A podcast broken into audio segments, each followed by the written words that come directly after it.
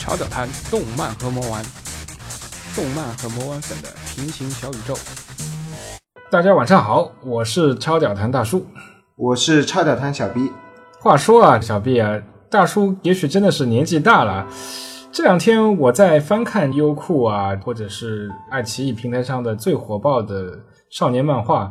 我现在发觉这些漫画的表现方式啊，首先是要肯定的。我觉得毕竟是二零一六年了嘛，那它的视觉呈现的方式啊，包括一些画风啊，确实比九十年代的类似于《圣斗士》啊、《龙珠》啊是有相当长足的进步的。它的表现的冲击力啊和丰富度，我觉得确实是有明显的提高，套路感少很多。用现在流行语说，但是。呃，让我觉得有一些匪夷所思的是，这些新一代的少年漫画的主人公的设定啊，让我大吃一惊啊！因为这些主人公往往就是所谓的上来就是满级，类似于一拳超人啊，类似于灵能百分百啊。那这些主人公上来他的灵力就是呃天上天下，无论看上去再怎么恐怖的妖怪，我认为他是灵力最高的。你看起来张牙舞爪，其实像只老虎不堪一击。那一拳超人就更加是了，无论你是何方神圣，老子一拳就把你打趴下了，那简直就是屌炸天的感觉。对比我小时候看的，类似于圣斗士啊、龙珠啊，你想圣斗士星矢对吧？这出身就是一个非常卑微的青铜圣斗士，在它上面有白银啊、有黄金啊，还有各种二三级神啊。那七龙珠也是的，孙悟空那就是一个贝吉塔星的一个下等战士，被地球人收养，甚至脑子都都已经被砸坏了，导致他把自己身为赛亚人的使命都忘记了，而成为了一个地球人当中的一员。那他们的定位都是非常非常平民化，我甚至可以说是屌丝化的定位的。那他们通过了不断的努力，每一次可以说是死里逃生啊。那星矢你就不用说了，孙悟空也是，甚至鸟山明把孙悟空的每一次质变的能量等级，必须是要经历过一次生死线上的挣扎才能够上一个台阶嘛。即使是不是那么带有练级式的动漫，比如说《太空堡垒》啊，我们的主角也是从一个初级飞行员慢慢成为后来的拥有高级战斗技能的飞行员，甚至在第三部里面成为远征军的将军，那也真的是一个从士兵到将军的慢慢的过程。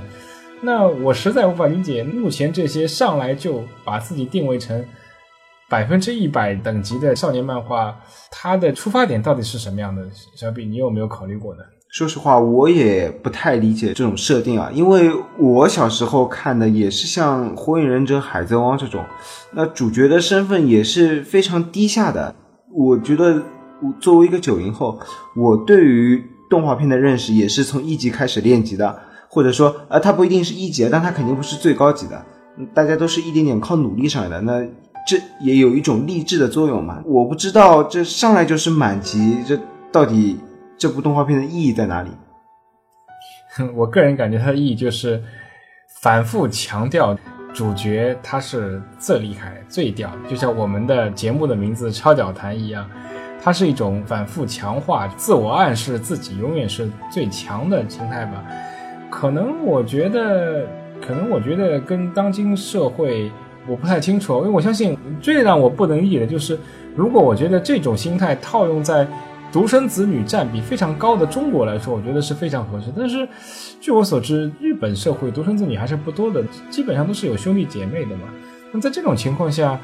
我觉得强调一种唯我独尊的满级心态，我是很难理解的。如果我们套用在中国环境，我觉得很正常嘛。我前两天听吴晓波的节目，他提出的一个九零后、九五后、零零后的一个最基本特质就是宅嘛，而且就是说，呃，非常 ego，非常自我。他甚至认为，在工作环境当中，板是跟他一个没有什么特别大关系的人，只是只是按照流程，大家把工作完成就可以了。那。如果老板让他去帮他买杯咖啡啊、豆浆啊，他认为这简直就是一种不可理喻的事情嘛。那就是一个非常自我、呃自我意识非常强的一种心态嘛。再加上确实，独生子女是在可能三代人的呵护下成长的嘛。再加上这种宅的特性的话，势必在社交方面的，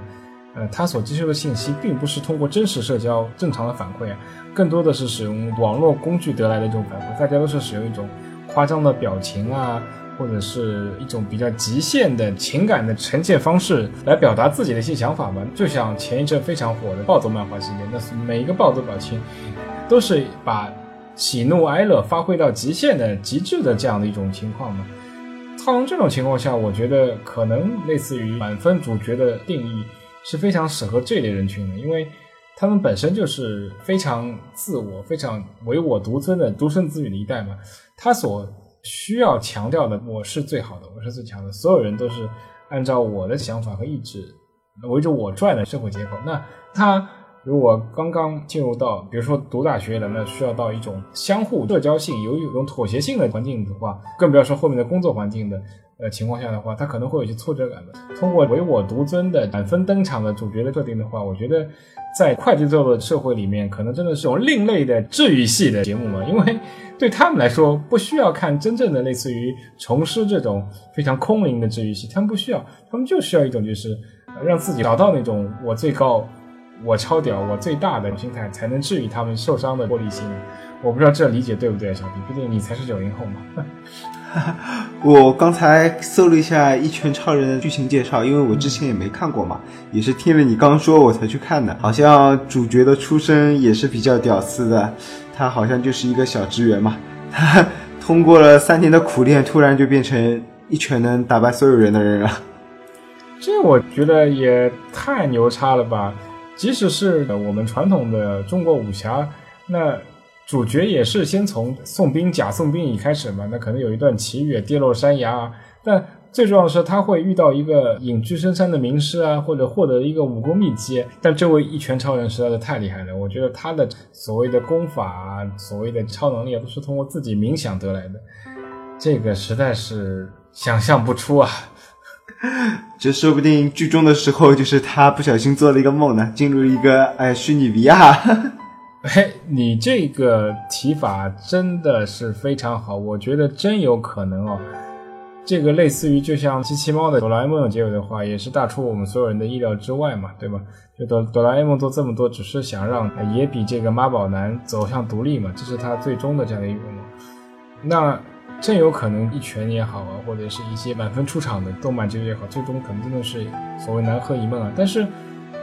我们做这期节目的主要的目的来说，还是想去揭示一下，我觉得可能是我们杞人忧天过虑了。我们认为传统的少年漫画，类似于火影也好啊，类似于圣斗士也好，类似于龙珠也好啊，它都是不管怎么说啊，它的三观还是比较正常的，它是这个菜鸟。通过不停的磨练，通过不停的死亡线挣扎也好啊，努力拼搏也好啊，逐渐成为一个高手的过程。那这种的相关的逻辑啊，及对人生的这指导的意义的话，我觉得还是比较正常的。那人生下来可能不可能，毕竟只有少部分人呢是含着金钥匙诞生的嘛，大家都是底层劳动人民嘛，对吧？你都需要通过劳动努力来获得你的人生成就感嘛。但是满分登场的 这种这。这种心态，我觉得也许是我感觉是因为，因为据说日本目前的漫画市场的竞争也非常激烈啊。那它是一种究极的市场化的做法，就是没有下限的讨好宅文化的设定。我就让你爽，我上来就给你满级，我就是不断强化自己是最强，哪怕周围人在感觉我是有社社交障碍啊，我没有女性缘啊，呃，我成绩一般啊，哎，但是其实你们不知道，我是一个世外高手来着，我是一个。真正的超屌、超屌的这样的一个人来着，当然大家都知道现实是不可能，但是通过看这些动漫剧集，通过看这些动漫内容来说，是能够得到这样的一种强大的心理暗示的。那因此呢，我们想说的是什么呢？那如果真的通过这种方式来安慰自己的话，我觉得长此以往来说，真的是一种毒药来着，因为它会把你的个人的行为方式不断的脱离。真实世界的正常的情况，因为你得到的反馈其实都是错误的，因为你事实上真的只是一个普通的人，而不是一个满分的人。你要想获得满分的人生，对不起，你就要在现实当中不断努力，也许会失败很多次，但你真的就要咬紧牙关，不断克服在你面前的障碍。可能呃现在是你的老师，亦或是你的父母，那工作可能就是你的上司，但是。你不能被困难去压倒啊，特别是不能在一遇到困难就回到自己的世界当中去看类似于强化自己是最强大的这种动漫来自我安慰一样。那我觉得这说的严重点，我个人感觉这真的是一种精神毒品来着。看多的话会使整个人的社会意识形态发生偏差，这个真的是相当不好的一种结果来着。小毕我不知道作为九零后的你有没有什么一些其他的看法？毕竟，也许你会觉得我这七零后好烦呢，是不是？啊，其实我听了你的这些话，我觉得的确是如此。那很多社会上的人对我们九零后是有偏见的，但其实我想说的是。我们九零后一代其实也是愿意靠自己的拼搏来获取成功的。虽然周围会看到很多这种富二代啊，或者说什么像那个我爸是李刚这种人一样的超级屌的人，但是我觉得我们还是很愿意去拼搏的嘛。我们看到这些出场就满级的动画，其实就我个人而言，你刚才说了，我才知道有这部动画嘛。我个人自己比较喜欢的还是像你之前说的这个《圣斗士星矢》啊，还有。火影忍者这些，我觉得这些动画对我是有教育意义的。一块金子，你也是要靠提炼它才能发光的嘛。那一开始，就算它是一块真金，那你不去努力，不去拼搏，你可能只是一块石头，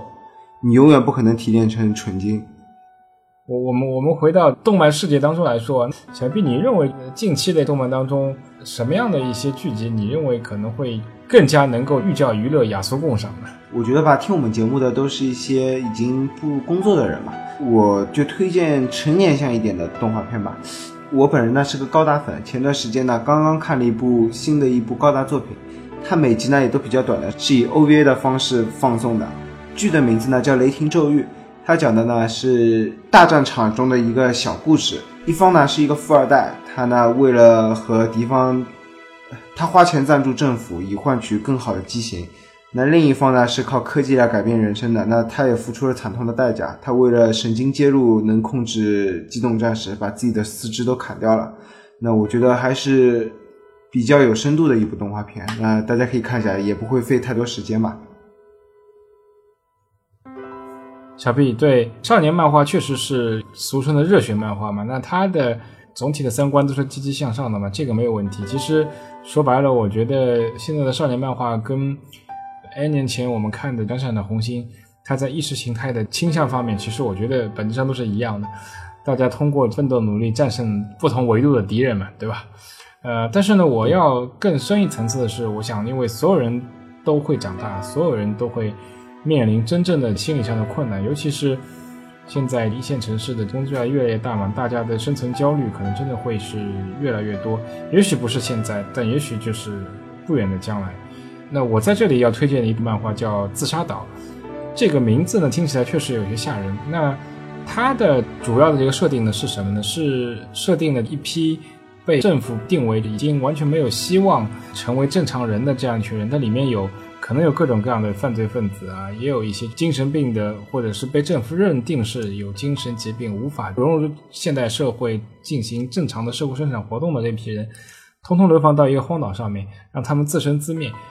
这部漫画的无论是立意啊，还是定位啊，我觉得都是相当不错的。它里面没有大量的热血啊，是科幻啊，但真的是只有一些赤裸裸的丛林规则。主角也是被定义为一个曾经想自杀过无数次的人。那